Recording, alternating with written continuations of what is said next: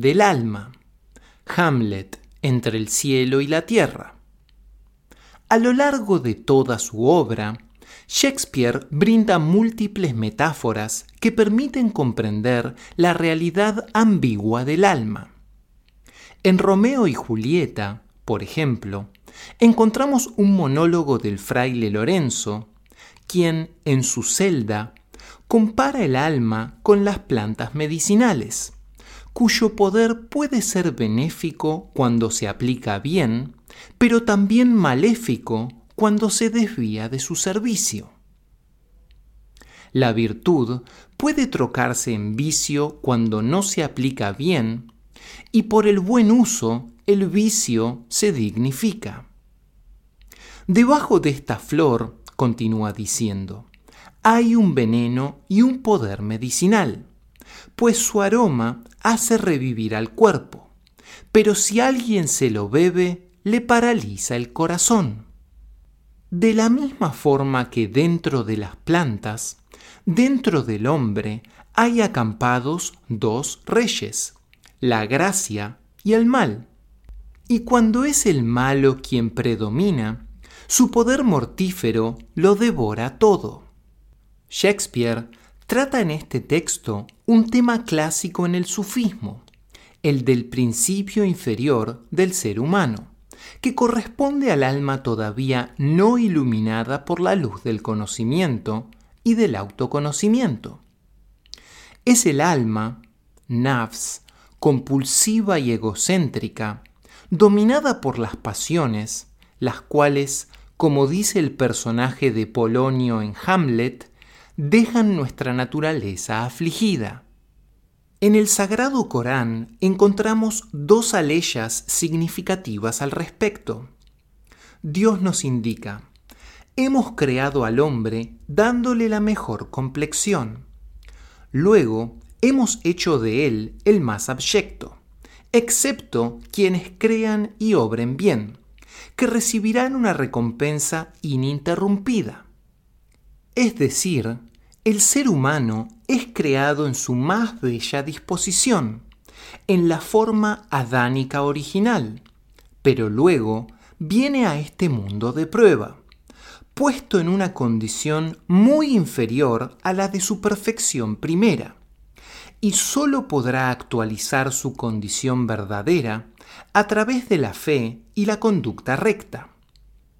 El alma, o nafs, puede así evolucionar ascendiendo por distintas moradas espirituales. Los sufíes suelen describir tres grandes estadios de evolución o desarrollo del alma por medio de la terminología coránica. El alma que suscita al mal, al nafs al-amara, el alma que se autorreprocha, al nafs al lawama, y el alma en paz, al nafs al mutmaina.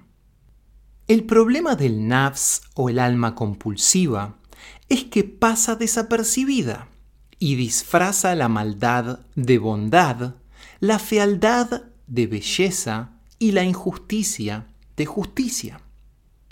Shakespeare resume esta inversión en la conocida escena de las brujas de Macbeth, cuando dicen todas a una, el bello es feo y el feo es bello. Y en Calderón de la Barca la vemos a menudo en su obra, por ejemplo, en el personaje de La culpa del gran mercado del mundo, que en este auto se identifica con el demonio aunque en otros sean personajes distintos, cuando afirma que hasta una serpiente hizo parecer hermosa, en referencia al acontecimiento bíblico de la tentación en el paraíso. Vemos también cómo el personaje de la gula se viste de apetito, que es el disfraz de la gula, y cómo la lascivia se disfraza de hermosura que es quien más la disimula. Ganar la partida al nafs será así uno de los objetivos principales del sufi. Partiendo de la premisa según la cual la historia profética es la historia del alma, vemos en las historias proféticas, recogidas en las escrituras, una alusión esotérica a la lucha interior, que todo peregrino del espíritu debe emprender contra sus tendencias inferiores. Por ejemplo, si atendemos al carácter simbólico del éxodo del pueblo de Israel, nos percatamos que, en realidad, las figuras de Moisés y el faraón, aparte de su valor histórico, tienen ante todo un valor como arquetipos internos. En palabras de Rumi, Moisés y el faraón están dentro de tu ser. Debes buscar a estos dos adversarios en ti mismo. Es decir, Moisés y el faraón son símbolos del bien y del mal, a los que Shakespeare se refiere con la metáfora de dos reyes acampados dentro del hombre. Y cuando es el faraón o el rey malo quien predomina, su poder mortífero lo devora todo. El malo con poder mortífero es al Salamara, es decir, el alma instigadora del mal, que en la obra shakespeariana encontramos en la base de múltiples personajes, desde el usurpador rey Claudio, asesino del padre de Hamlet, hasta el malvado y traidor Iago, que conduce a Otelo a la locura, pasando por el ambicioso Macbeth o el vengativo judío Shylock de El mercader de Venecia. En todos ellos predomina el rey malo, es decir, al-Nafs al-Amara, o alma instigadora del mal. Y en todos ellos hay la característica básica de este nivel inferior del alma, la absoluta ausencia de compasión. Otra de las características del alma inferior es su tendencia a llevar la contraria, a discutir, no por amor a la verdad, sino porque las energías a las que está sometida son por definición infieles en sentido profundo. Toda manifestación de fidelidad en el mundo tiene su raíz en la fidelidad del alma con su Señor en el día de la last, es decir, la primera existencia en que el alma da testimonio de la unicidad divina. Según la perspectiva coránica, el alma no regenerada es asediada constantemente por las energías negativas, es decir, Shaitán, que la llevan a desmentir y a discutir los elementos de fe que podrían iluminar el corazón. El término Shaitán, literalmente demonio, deriva del verbo shatana, que denota la acción de distanciarse, en este caso, de la verdad sobre la unicidad divina. Y a menudo se emplea en el Sagrado Corán para describir las inclinaciones demoníacas dentro de la propia alma del ser humano. Encontramos múltiples aleyas que advierten de este peligro. Por ejemplo, la siguiente referida a los hipócritas. Y cuando se encuentran a aquellos que han llegado a creer, afirman, creemos como vosotros. Pero cuando están a solas con sus malvados impulsos, dicen, en verdad, solo estábamos burlándonos. Y en otras aleyas se señala que el ser humano es el más discutidor que existe a pesar de ver toda clase de signos divinos. Hemos mostrado en este Corán a los hombres toda clase de ejemplos, sin embargo, la mayoría de ellos ha rehusado todo lo que no fuera negarse a creer. Hemos explicado a lo largo de esta recitación todo tipo de ejemplos para los hombres. Sin embargo, el hombre es el más discutidor que existe. En Calderón de la Barca encontramos varias referencias a esta tendencia inferior por ejemplo, en las palabras que el personaje de El buen genio de El gran mercado del mundo dirige a su hermano, el mal genio. Ambas personificaciones de las inclinaciones interiores del ser humano, pues le dice que siempre ha sido un opuesto a él y en todo le ha llevado la contraria, y no lo ha hecho por amar, sino por contradecir, pues su condición es precisamente esta, la de contradecir. Y resulta significativo que cuando los dos hermanos parten para el gran mercado del mundo, el bueno toma por compañero de viaje a la inocencia, mientras que el malo a la malicia. Pero no solo en los personajes claramente malvados encontramos este principio inferior, sino que también está presente en los buenos. Sin embargo, la diferencia radical estriba en la conciencia de la maldad potencial que hay en el alma y en las respectivas medidas para hacerle frente. Este nivel corresponde ya a la segunda gran etapa del alma, esto es, al nafs al-lawama, literalmente el alma censuradora consigo misma, que se hace cargo de sus propias faltas y deficiencias. Vemos un ejemplo de ello en el personaje shakespeariano de Hamlet cuando, en su diálogo con su amada Ofelia, dice que él mismo es orgulloso, vengador, ambicioso y con más maldades a punto de cometer que capacidad de pensar en ellas, y que su imaginación da forma a esas maldades sin tiempo de cometerlas. Shakespeare retrata aquí la actividad del nafs, pues a pesar de la nobleza del espíritu de Hamlet, su alma inferior le instiga a la vileza.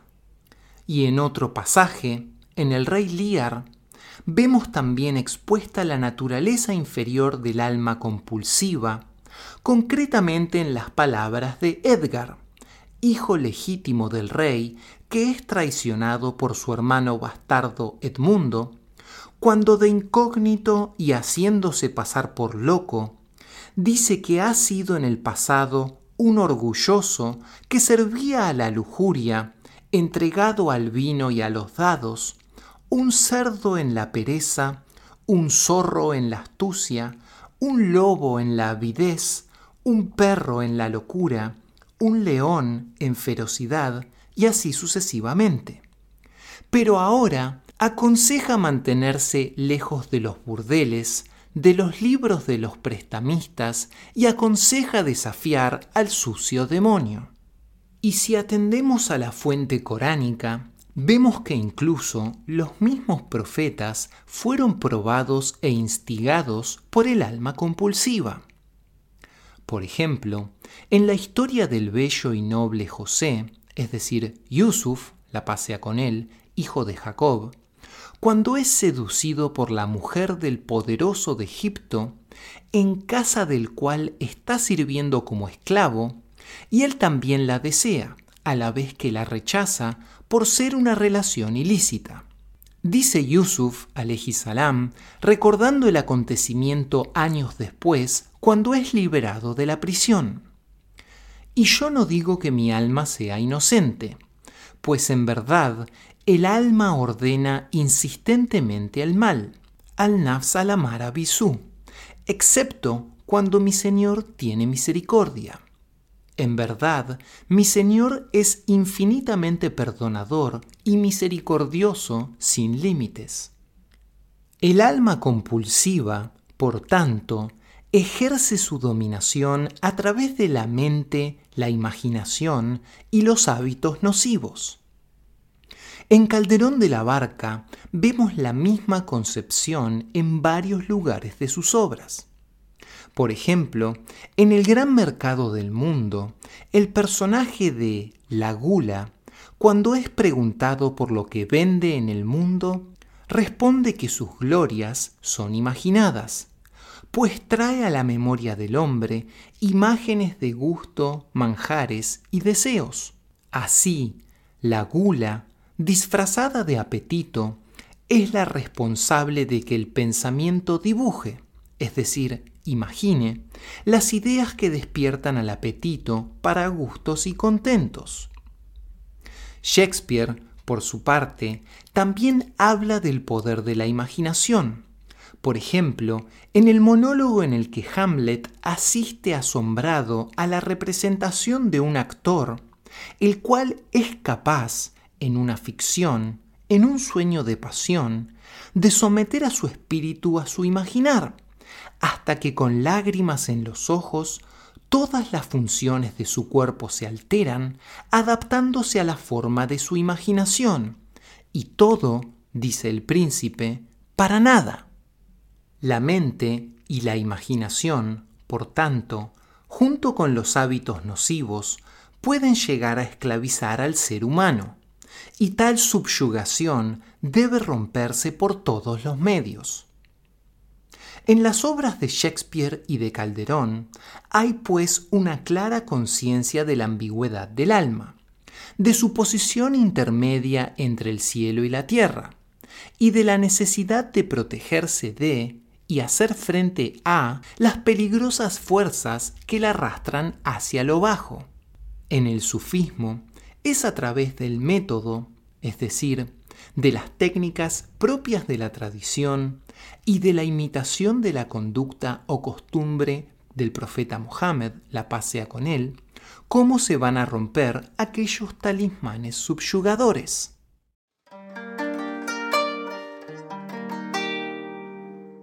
El peligroso acceso al poder. Uno de los mayores peligros que tientan el alma es la ambición y la búsqueda de poder. En la obra Medida por Medida, trata el dramaturgo inglés el tema del peligroso acceso al poder y la falsa moral, pues cuando Ángelo, el sustituto del noble duque de Viena, accede temporalmente al poder, sucumbe a la pasión, y su doble moral es puesta en evidencia, pues la estricta vara con la que aplica justicia al pueblo no es la misma medida con la que se la aplica a él mismo. En otra obra shakespeariana, Macbeth, vemos cómo el mismo principio, concretamente en las palabras de Malcolm, es decir, el hijo del rey asesinado por Macbeth, cuando pone a prueba al noble Macduff atribuyéndose toda clase de vicios. Dice Malcolm de sí mismo que no tiene ni una sola de las virtudes que adornan la realeza, pero que sabe practicar todo tipo de vicios, y que si tuviese poder llevaría a la ruina la paz universal y destruiría la unidad de Escocia. Luego, Malcolm revela su verdadera naturaleza virtuosa y le dice a su amigo Macduff que ha sido solo para probarle antes de ponerse a sus órdenes. El Sheikh Rumi expone en una elocuente historia del Matnawi este tema del poder que necesita de medios para expresarse. Un serpentero se fue a las montañas para atrapar una serpiente por medio de sus ensalmos iba el serpentero buscando en torno de la montaña a una serpiente grande en los días de nieve. Divisó por ahí a un grandísimo dragón muerto, con el aspecto del cual se llenó de pavor su corazón. El serpentero atrapa serpientes para asombrar a la gente.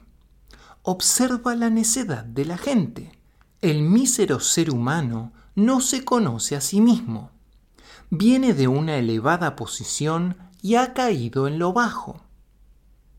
El ser humano se ha vendido a precio bajo. Era seda, pero se ha cosido como remiendo a un manto andrajoso. El serpentero recogió a esa serpiente y vino a Bagdad por el asombro que pensaba suscitar. Por unas míseras monedas transportaba al dragón como la viga de una casa, diciendo, He traído a un dragón muerto. He padecido agonías para cazarlo.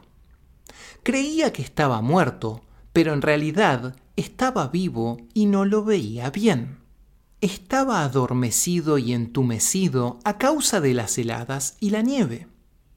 Estaba vivo aunque presentaba el aspecto de los muertos. Con cien penas iba el serpentero llevando la serpiente por el camino hasta que llegó a Bagdad. ese que buscaba a una multitud a fin de establecer una exhibición pública en el cruce de caminos. El hombre estableció una exhibición en la ribera del Tigris y en la ciudad de Bagdad se hizo un alboroto. Cuando empezó a apartar la tela que cubría al dragón, la gente estiró el cuello y vio que el dragón, que se había congelado debido al frío, se hallaba debajo de cien especies de paño burdo de lana y cubiertas. Lo había atado con gruesas cuerdas. El cuidador había tomado muchas precauciones. Durante la espera, el sol de Irak brilló sobre el reptil. El sol del cálido país lo calentó y los fríos humores salieron del cuerpo. Había estado muerto y revivió. Sorprendido, el dragón comenzó a desenroscarse. Con el moverse de aquella serpiente muerta, se multiplicó cien mil veces el asombro de la gente. Atónitos, empezaron a chillar y a correr en estampida, huyendo. El dragón se puso a hacer saltar las cuerdas y con aquel fuerte clamor las cuerdas de cada lado se rompieron. Así se liberó y salió un espantoso dragón que rugía como un león. Mucha gente murió en la desbandada. Se hicieron cien montones con los cadáveres. El cazador de serpientes se quedó paralizado de miedo gritando, ¿Qué es lo que he traído de las montañas y el desierto? La oveja ciega despertó al lobo. En su ignorancia iba hacia su Azrael y el dragón se comió al insensato serpentero de un bocado. El Sheikh Rumi explica esta historia para ilustrar el poder del alma compulsiva y la necesidad de protegerse a través de la disciplina ascética. El dragón es tu alma sensual. ¿Cómo va a estar muerta? Solo está congelada por la pena y la falta de medios para imponerse si consigue los recursos del faraón, a cuya orden fluían las aguas del río Nilo, comenzará a actuar con él y atacará a Cien como Moisés y a Aarón. Bajo la opresión de la pobreza es un gusanillo ese dragón. Con el poder y las riquezas, hasta un mosquito se convierte en halcón. Ten sujeto al dragón en la nieve de la separación respecto de sus objetos de deseo. Ten cuidado, no lo lleves al sol de Irak. Mientras tu dragón permanezca entumecido por el frío, está bien. Recuerda que no eres más que un bocado para él cuando se libere. Mortifícalo y sálvate de la muerte espiritual. No tengas piedad no es de los que merecen favor, pues cuando el calor de la conscupiscencia cae sobre él, ese vil murciélago tuyo bate las alas. Condúcele con hombría a la guerra y la batalla espiritual. Dios te recompensará permitiendo que accedas a Él. ¿Esperas, sin recurrir a la violencia, mantenerlo atado, quieto y leal? ¿Cómo sería cumplido este deseo para cualquier hombre sin valor? Hace falta un Moisés para matar al dragón. En otra obra shakespeariana, Timón de Atenas, el noble ateniense Timón increpa a Apemanto, filósofo cínico, diciéndole que no acepta sus consejos, ya que si hubiera nacido favorecido como él mismo por la fortuna, en medio de las dulzuras de este mundo fugitivo, estaría sumido en la podredumbre y hubiera despilfarrado su juventud en todos los lechos de la lujuria, en pos del mayor placer posible, sin haber aprendido nunca los fríos preceptos de la moderación. Shakespeare amonesta así repetidamente en sus obras a aquellos que hablan de virtud y censuran el vicio sin tener los medios para practicar la primera y refrenar el segundo. Vemos así que tanto la virtud como el vicio escondidos se muestran cuando el acceso al poder les da vía de salida, y entonces queda clara la sinceridad de cada uno en lo que antes eran solo palabras.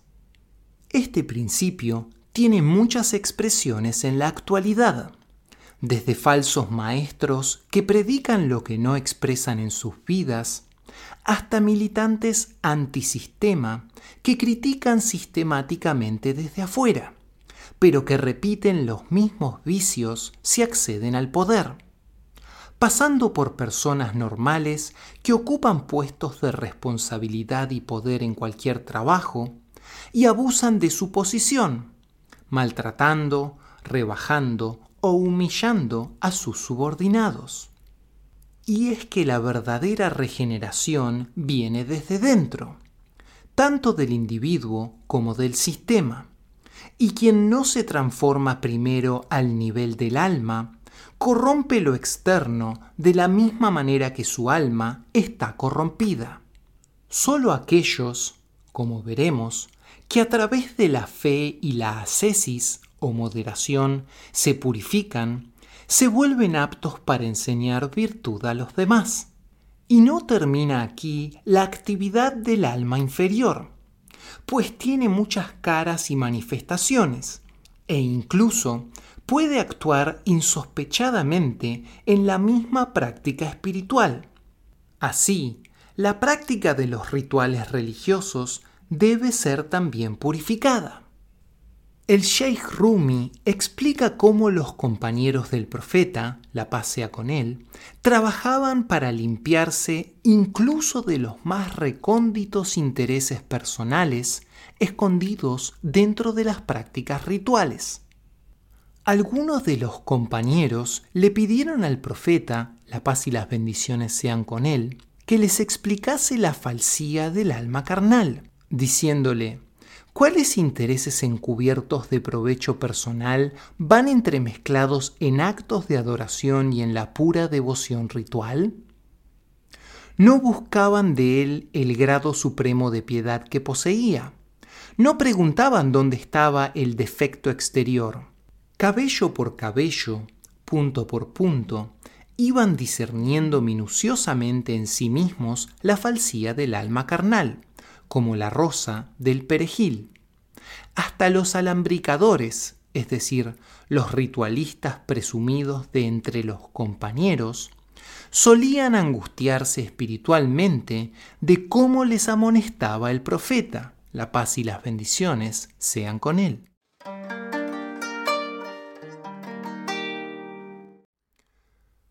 Los tres cofres de El Mercader de Venecia las apariencias engañan. En El mercader de Venecia, Shakespeare recuerda el carácter falaz del mundo en la escena de los tres pretendientes a la mano de la bella Porcia, los cuales deben encontrar su retrato en uno de los tres cofres para casarse con ella. Las palabras del personaje de Basanio resumen sintéticamente el asunto acerca del adorno exterior que encubre la maldad interior. Pues, como dice, en leyes, un pleito corrompido pero adornado con bellas argucias dialécticas esconde su maldad. O incluso, en religión, una cita bíblica puede ocultar bajos propósitos. Y en el terreno de las apariencias físicas, ¿Cuántos de corazón cobarde hay que se dejan una barba como la de Marte para imitar su aspecto feroz y se ponen el disfraz del valor solo para hacerse temer, pero siguen teniendo el hígado tan blanco como la leche? Y con la belleza igual, pues incluso una peluca cuya propietaria se pudre en el sepulcro puede servir de adorno para una supuesta belleza. En conclusión, el adorno exterior es la trampa en la que son atrapados incluso los astutos. Sin embargo, debemos señalar que como leemos en un pasaje del Matnawi, la imitación supone la existencia de lo genuino. ¿Cómo se aceptaría una moneda falsa sin que existiera primero una genuina? ¿cómo se llevaría premio alguno una mentira sin la verdad? Toda mentira en ambos mundos ha nacido de la verdad. El mentiroso vio la circulación y el prestigio de los que gozaba la verdad. En la esperanza de obtener lo mismo, puso en circulación la mentira. Oh mentira cuya fortuna proviene de la veracidad. Da gracias por la buena dádiva y no niegues la verdad. Aplicando esta premisa al texto anterior de El mercader de Venecia, se deduce que si alguien imita los rasgos externos del valor para hacerse temer, como dice el personaje de Basanio, en realidad es porque ha visto los méritos que obtiene la valentía de verdad así como la moneda falsa ha visto el mérito de la verdadera. El valiente genuino lo es en su corazón, puro y limpio de ídolos, y su forma exterior es una manifestación consecuente de este interior. Pero los simples imitadores, como dice Shakespeare en boca de Basanio, si hurgas en su interior, no encontrarás el valor, sino que tienen hígados más blancos que la leche, en clara alusión a su cobardía intrínseca.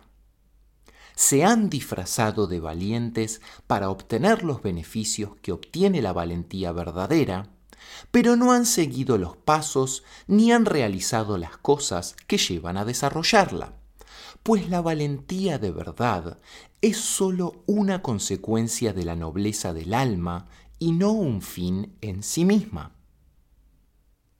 Quien imita la forma exterior del valor para hacerse temer, lo hace en realidad para satisfacer los deseos de su alma inferior. La apariencia que quiere causar un impacto en los demás sin tener en su base la cualidad correspondiente, está orientada a satisfacer los deseos más ocultos. Hacer trampa y poner en movimiento una mentira para obtener un beneficio a través de un medio ilícito es lo que hace el tipo de personaje retratado aquí por Shakespeare. El tipo psicológico de la vanidad es el tipo relacionado con la imagen por excelencia corresponde a la persona preocupada por dar una imagen determinada y así aparentar lo que sea con el objetivo de conseguir un resultado deseado. La misma palabra vanidad, que viene del latín vanus, es decir, vano, hace referencia a algo que no tiene realidad, vacío, insustancial o poco estable, que no tiene fundamento. Aunque tiene varias manifestaciones, la vanidad siempre está relacionada con esta idea de la imagen que se quiere dar a los demás. Un tipo de vanidad es aquella que lleva a mostrar una determinada apariencia exterior relacionada con cualidades del carácter, sin que haya, sin embargo, una correspondencia real entre dichas cualidades interiores y su imitación externa. En este sentido, la persona vanidosa sabe de alguna manera que no posee la cualidad interior que pretende imitar, pero no está preocupada por el hecho de no tenerla, preocupación que de ser sincera le llevaría a trabajar para desarrollar esa cualidad, sino que quiere imitarla exteriormente para satisfacer un deseo oculto.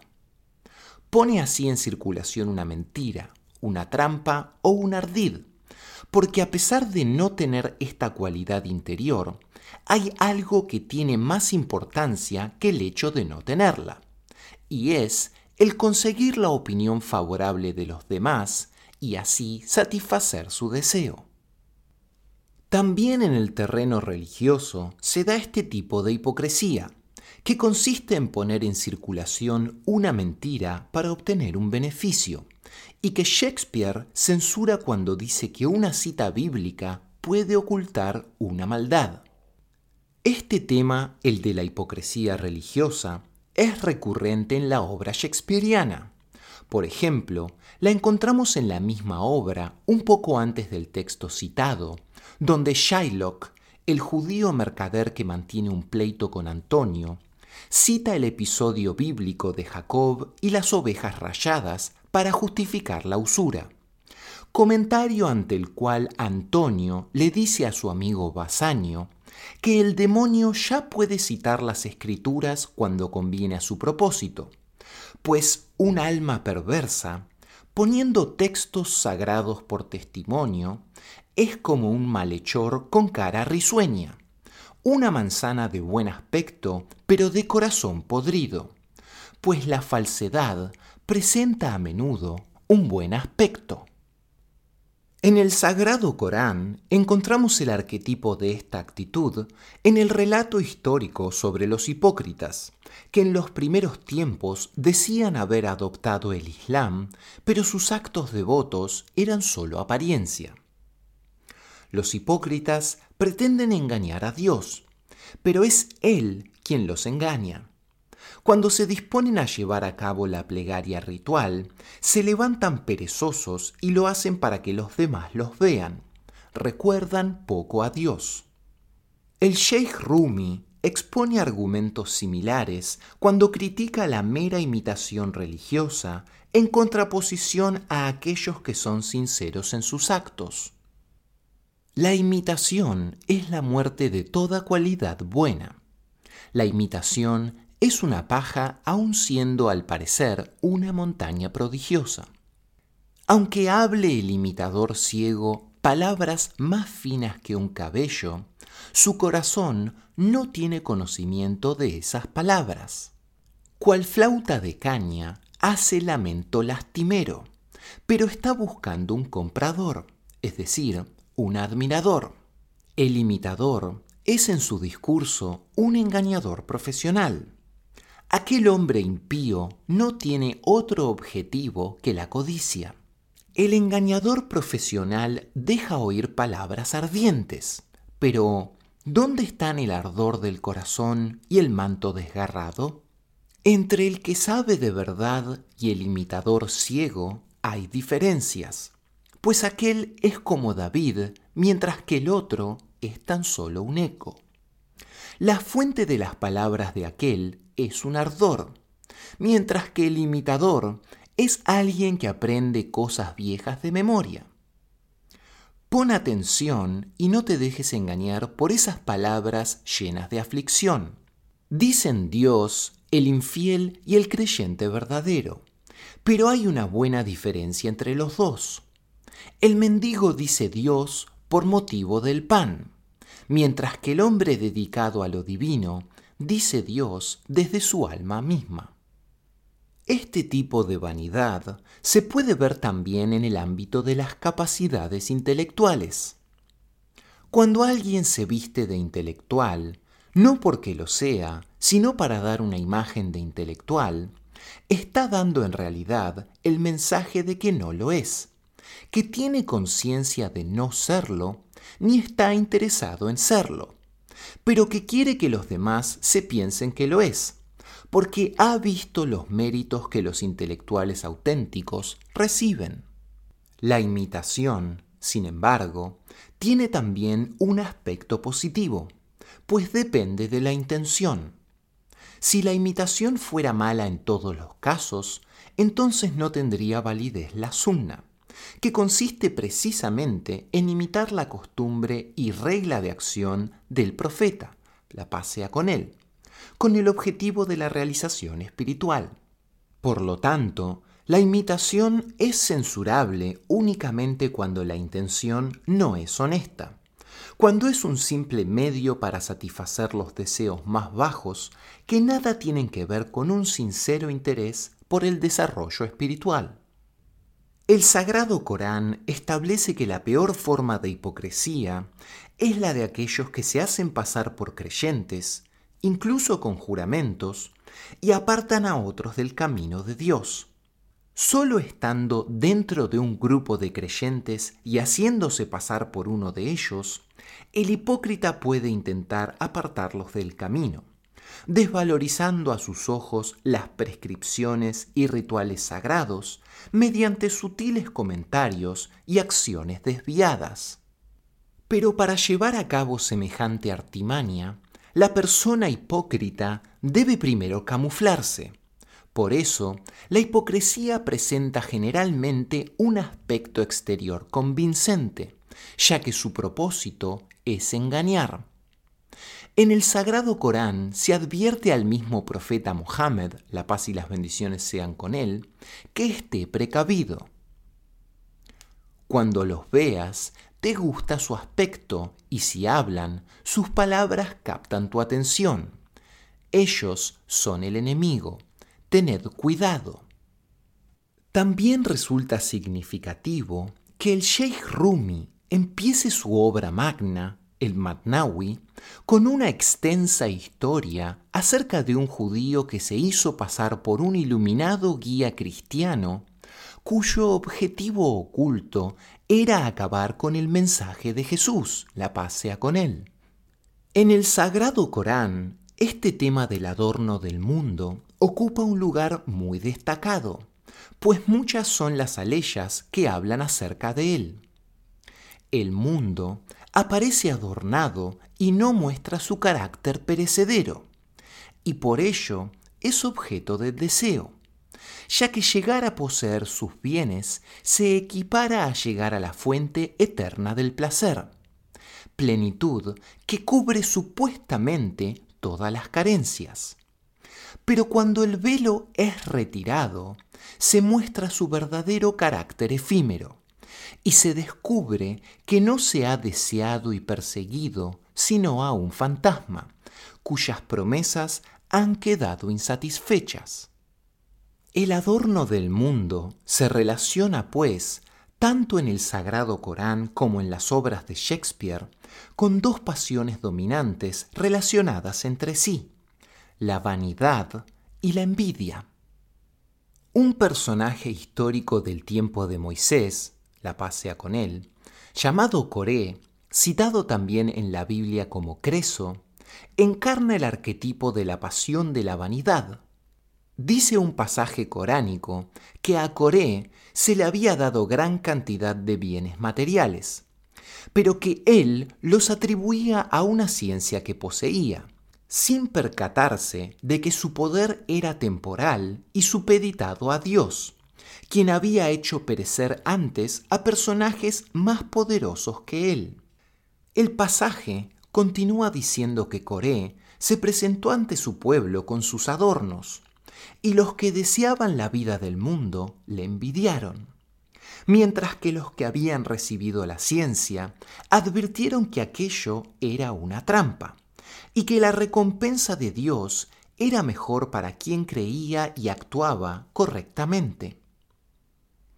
Entonces se hizo que un temblor de tierra se tragara a Coré y a su vivienda, y los que lo habían envidiado entendieron que es Dios quien da el sustento, con largueza o con mesura.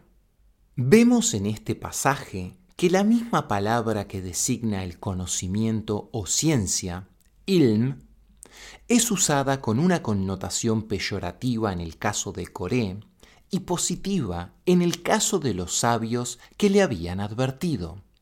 La ciencia en sí es única, pero lo que lleva a la ruina es no darse cuenta del fundamento divino de la misma. La ciencia de Coré era incompleta y parcial, mientras que la de los sabios era universal. El conocimiento parcial no se da cuenta de que el encadenamiento causal en el sí de la manifestación es sólo simbólico. Coré solo veía los medios, no al dador de estos veía solo el pastel del mundo. No se preguntó quién daba el pastel. Las causas que Corea atribuía a la obtención de su riqueza y que creía dominar no eran sino una manifestación de la acción divina, pues según el Sagrado Corán, Dios es el rico y el proveedor, al-Ghaní y al-Razak, respectivamente origen de todo bien, don y provisión en el mundo. Y es el único creador, que a través de las denominadas causas secundarias manifiesta su voluntad. La misma actitud parcial tuvo Corea al mostrar sus adornos, pues la vanidad es un intento de causar un impacto en los demás, una estrategia, una treta basada en la presunción ignorante de poseer una ciencia que hará triunfar a quien la utilice, como la treta de quien se adorna no para realzar cualidades existentes, sino para encubrir lo que no sería jamás digno de admiración. Calderón de la Barca trata también el mismo principio de la ciencia parcial que no ve su propio fundamento, concretamente en su obra El Gran Teatro del Mundo, cuando el personaje del labrador, justo antes de anunciársele el final de su función, es decir, antes de su muerte, se arrepiente y culpa a su alma de haber agradecido al campo la cosecha recibida y no a Dios, que es quien la otorga. La vanidad tiene que ver, por lo tanto, con el tema del adorno exterior, que en sí mismo es lícito, pero que se convierte en ilícito cuando no se corresponde con las cualidades interiores que se pretenden imitar con el objetivo de satisfacer deseos personales. La persona vanidosa siente que tiene que actuar, elabora una estrategia y pone en circulación una mentira, que en realidad es una trampa, esperando así conseguir el resultado deseado. Debajo debe de haber necesariamente una conciencia de falta de valor propio de desvalorización, pues el vanidoso necesita mostrarse como otro, aparecer engalanado y elevado.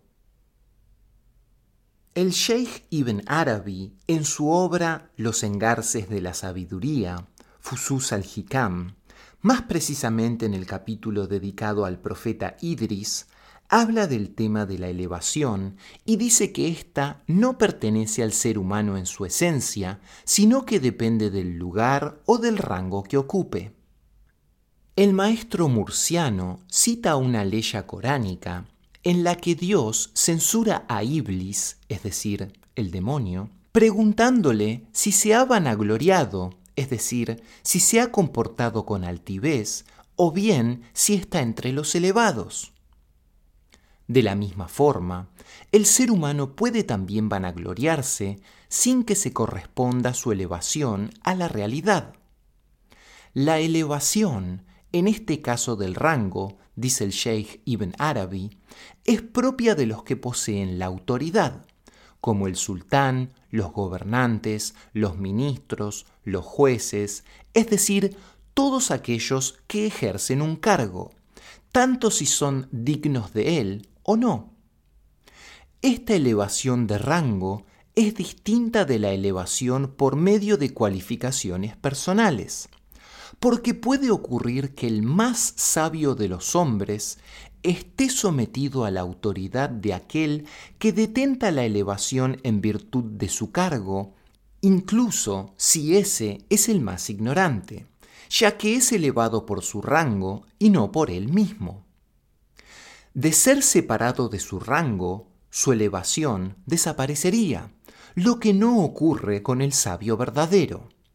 Es decir, la elevación real tiene que ver con el grado de evolución espiritual real y no con las apariencias externas. El Sheikh Rumi, por su parte, critica también la aparente elevación que no tiene por objetivo sino la satisfacción de los apetitos más bajos como leemos en el siguiente pasaje del Matnawi.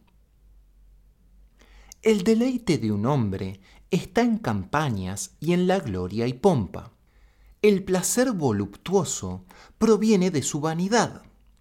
Nada excepto su presuntuosa y engreída jactancia es su religión y oración. Su pensamiento lo ha llevado a lo más profundo del abismo.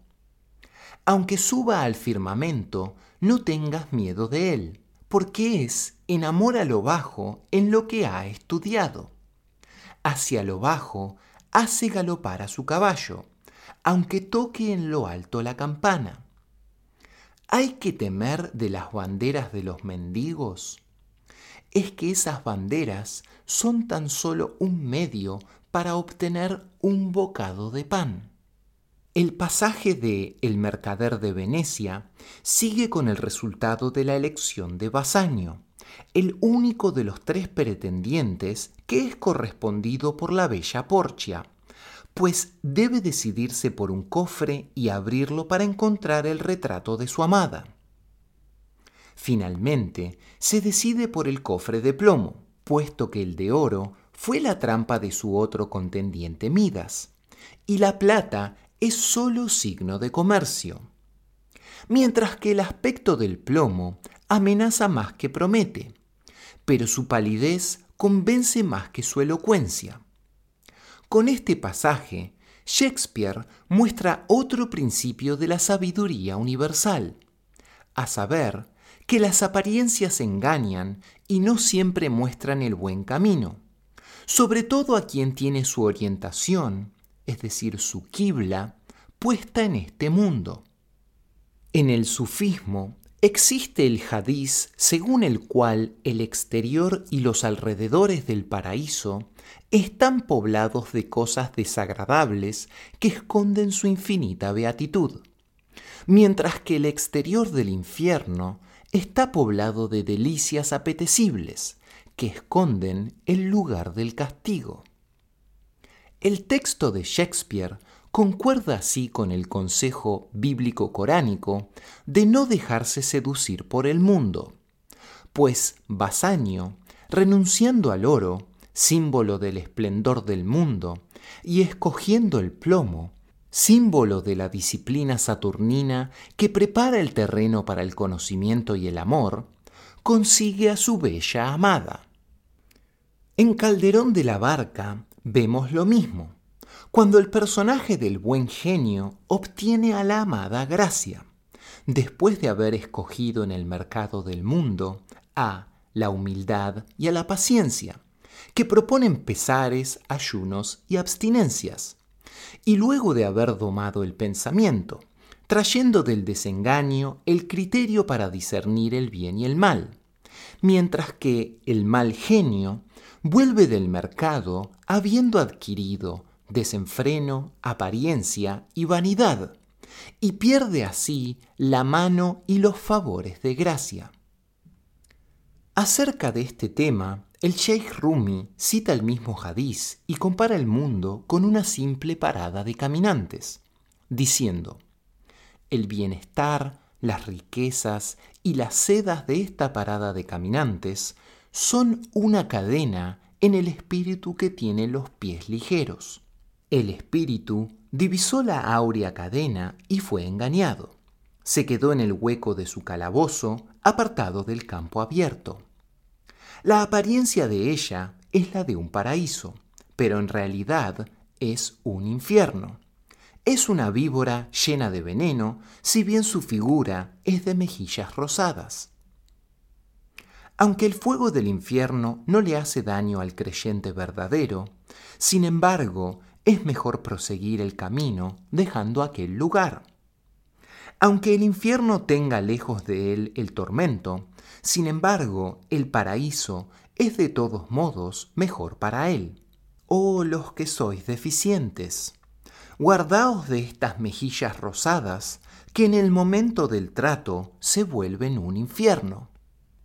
Sin embargo, tanto en Shakespeare como en el sufismo, no se invita a la renuncia total del mundo, pues incluso en el pasaje coránico citado, se le dice al mismo Coré que busque en lo que Dios le ha dado la morada postrera, pero que tampoco se olvide de la parte que de la vida de acá que le toca.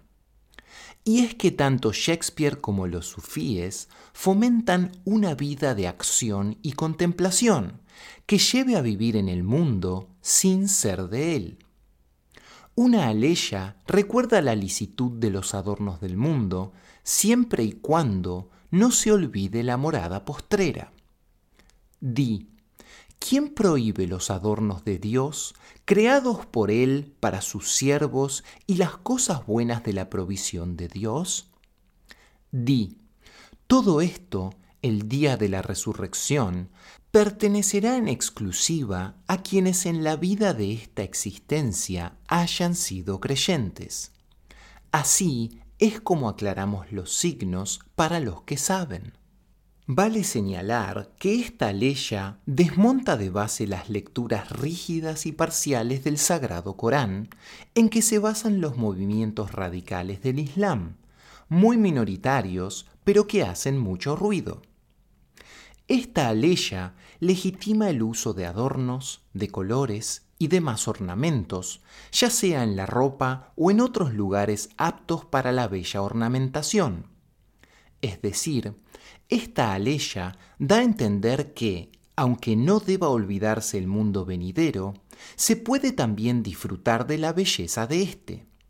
Como en la epopeya de Homero, en que el héroe Ulises se hacía atar al mástil del barco para poder disfrutar del bellísimo canto de las sirenas sin quedar seducido y saltar por la borda, de igual manera, el musulmán se ata a la tradición revelada para realizar en seguridad el viaje de retorno, pues según varias aleyas coránicas, esta vida es un viaje de retorno pues hacia él retornamos. Pero igual que Ulises, el musulmán puede disfrutar del viaje sabiendo como Ulises que las sirenas son seductoras y que no conviene ir en su búsqueda. Pues el hecho de que muestren solo su parte superior y no su parte inferior, que carece de aparato reproductor, es símbolo de que sucumbir a la seducción del mundo es algo efímero, que no tiene permanencia ni queda para la posteridad, mientras que la fe y las buenas obras sí que se reproducen y multiplican en el más allá. Sin embargo, vivir de acuerdo a los límites de la ley no es opuesto con el disfrutar de la belleza, que se refleja, aunque de forma pasajera, en este mundo pues la belleza aporta sosiego al alma y hace agradable el viaje.